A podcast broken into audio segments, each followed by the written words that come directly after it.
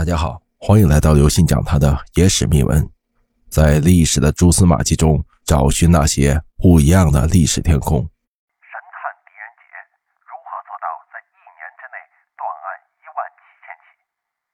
影视剧中的狄仁杰大都身手不凡，断案如神。狄仁杰神探称号主要来自他在地方和中央大理寺担任司法官员时候的业绩。他在武则天统治时期担任国家最高司法职务，判决积案、疑案，纠正冤案、错案、假案。有说法是他一年断案一万七千起，那么他是如何做到的呢？史记中没有留下他断案的详细细节。有些野史说啊，他断案效率高，担任大理寺丞的期间，一年断了一万七千八百起，这意味着他每天断案四十余件。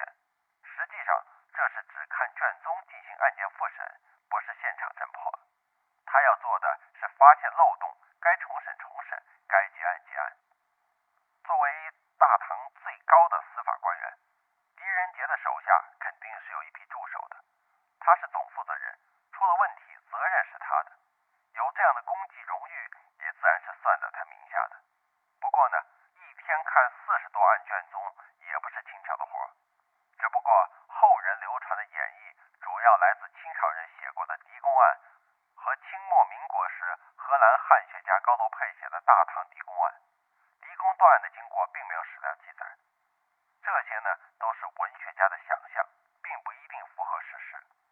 之所以没有留下断案的细节啊，估计是因为古代的时候知识分子对于技术性细节历来不重视，很少有详细记载。